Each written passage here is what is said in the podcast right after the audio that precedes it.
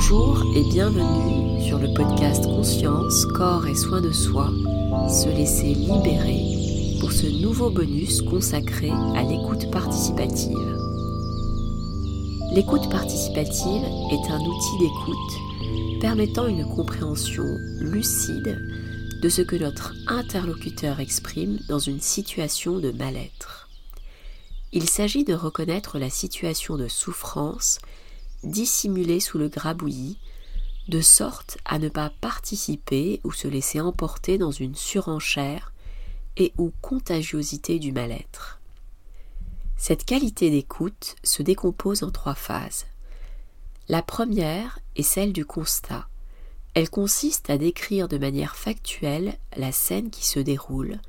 Par exemple, tu t'emportes, tu es en train de crier.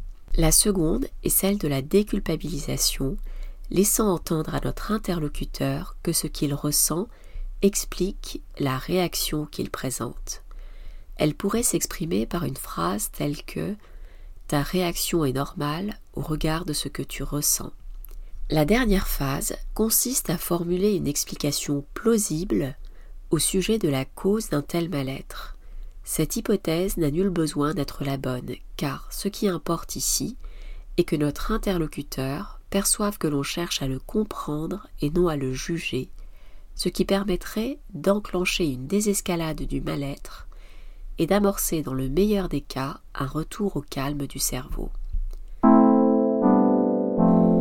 Il ne s'agit donc à aucun moment de moraliser, questionner ou demander à l'autre de se justifier alors que son cerveau dans un tel état est incapable de produire un comportement adapté. Cette acuité d'écoute est essentielle dans la gestion du mal-être des enfants et tout autant pour désamorcer des malentendus ou conflits entre adultes.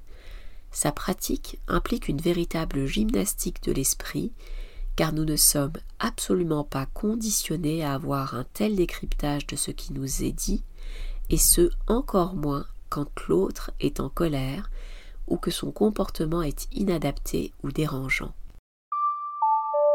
L'écoute participative est assurément un moyen efficace d'annihiler le jugement et d'instaurer un effort de compréhension, ce qui rappelle la fameuse maxime de Spinoza ne pas se lamenter, ne pas détester, ne pas se moquer, mais comprendre.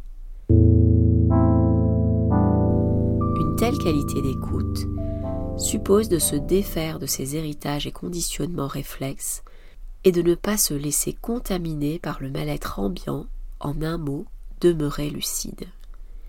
Si l'exercice n'est pas aisé, il mérite qu'on s'y exerce assidûment car il incarne véritablement un outil de paix sociale. Merci pour votre écoute. Je vous retrouverai prochainement pour un prochain épisode intitulé Posture et potentiel.